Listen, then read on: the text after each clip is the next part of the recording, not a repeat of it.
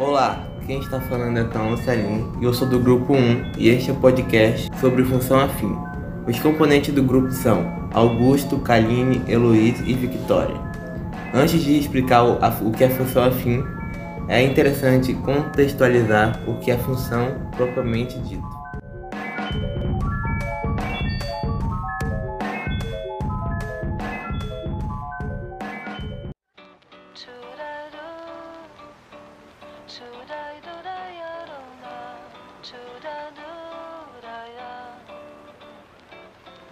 Grandeza é tudo aquilo que pode ser medido ou contado.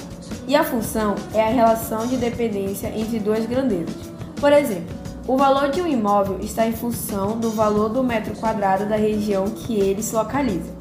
Ou o valor a ser pago para abastecer um veículo está em função da quantidade de litros de combustível colocada dentro do tanque desse veículo.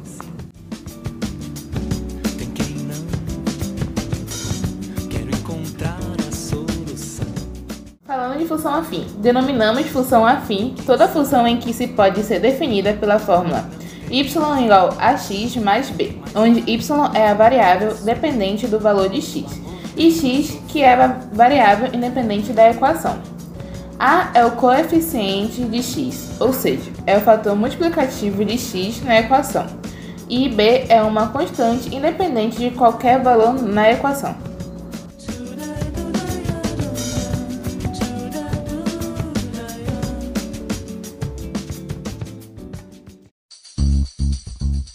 No áudio de conceito da Vicky a respeito de função afim, foram usados termos como constante e variável.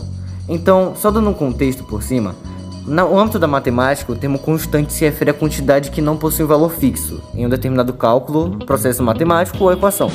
Isso significa que a constante tem um valor que não se altera dentro de um contexto específico. Já a variável pode ser entendida como uma classificação ou medida em que a quantidade não é especificada, é desconhecida.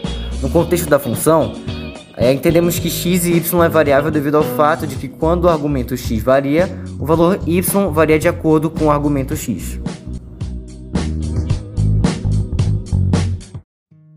Por fim, uma função afim que se relaciona com números reais tem suas representações gráficas no plano cartesiano por meio de uma reta. Para construir essa reta, nós devemos atribuir alguns valores para o x e calcular os valores correspondentes para y, aplicando o x na função. No final, com os valores obtidos para x e y, podemos indicá-los no plano cartesiano por meio de pontos. Acaba que se pode traçar uma reta entre esses pontos e perceber a progressão da função com qualquer valor atribuído a x. E foi isso.